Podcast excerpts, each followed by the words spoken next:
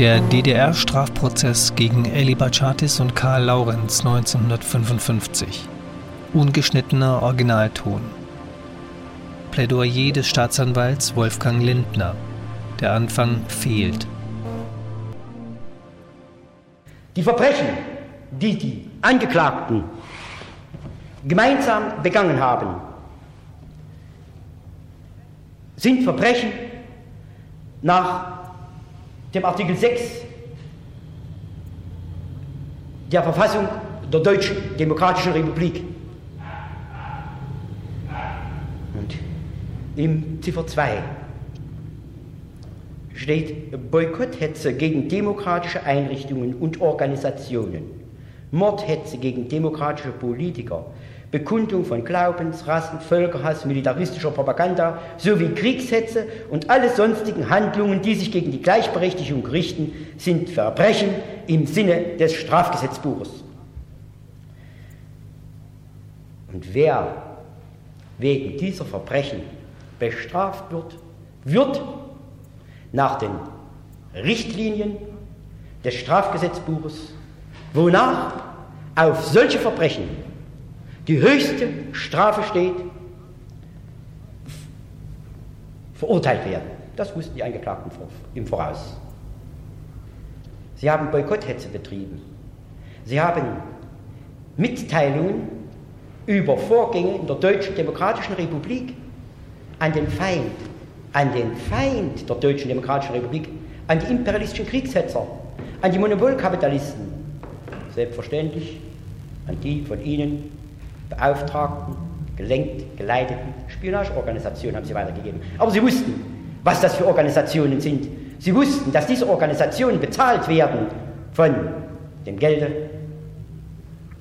der amerikanischen Monopolkapitalisten, nicht von ihrem Gelde wiederum von Steuergroschen, die sie den Werktätigen aus den Knochen geschunden haben, aber über die sie eben, weil sie die Macht im Staat haben, über, über die sie verfügen, dieses Geld wird, wurde zur Verfügung gestellt, um ganz besonders in der, in der Bundesrepublik, in Westdeutschland und dem Brückenkopf in Westberlin Organisationen aufzuziehen, die den Auftrag haben, die Entwicklung der Deutschen Demokratischen Republik zu hemmen, die Wirtschaft zu unterminieren und andere Staaten von dem wirklichen andere Menschen von dem wirklichen Inhalt und von den Tatsachen in der Deutschen Demokratischen Republik zu desinformieren, sodass sie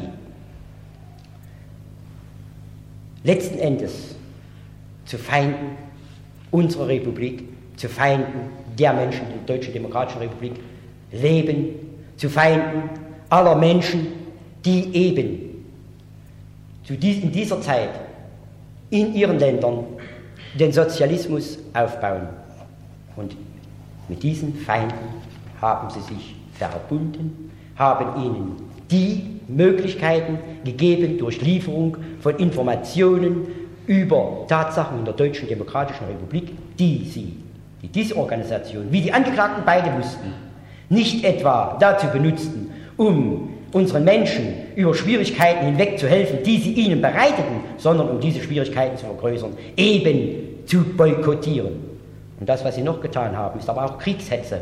Denn wenn man den Feind unterstützt in seinem Bestreben, uns zu schaden, im kalten Kriege zu schaden und darüber hinaus den heißen Krieg anzufachen, den beiden Angeklagten war bewusst, was für Bestrebungen in, von der von den Imperialisten aus den Vereinigten Staaten von Amerika ausgehen. Es war ihnen bewusst, wer zu diesen Monopolkapitalisten, zu diesen Imperialisten, zu diesen Kriegshetzern steht und hält in Westdeutschland. Und sie wussten, dass diese Organisationen nicht etwa Organisationen des Humanismus sind, sondern dass diese Organisationen diesen, dieser Kriegshetze, den Rüstungsindustriellen,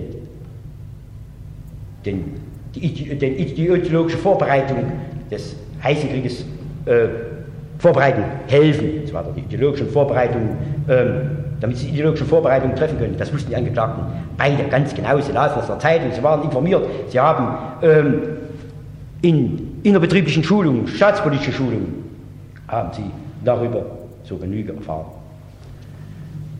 Wer sich nicht überzeugen lassen will und wer bewusst und vorsätzlich zum Feind übergeht und sein Land und sein Volk verrät, der verdient keine andere Strafe als die aus dem Artikel 6 der Verfassung der Deutschen Demokratischen Republik. Ich beantrage wegen erwiesener Verbrechen nach diesem Gesetz gegen äh, den Angeklagten Laurenz Karl, geboren am 11.09.1905, die Todesstrafe. Ich beantrage nach diesem Gesetz wegen erwiesener Verbrechen gegen die Angeklagte Parchadis Elli Helene, geboren am 7.01.1912, die Todesstrafe. Die Angeklagten, den Angeklagten ist das Vermögen einzuziehen.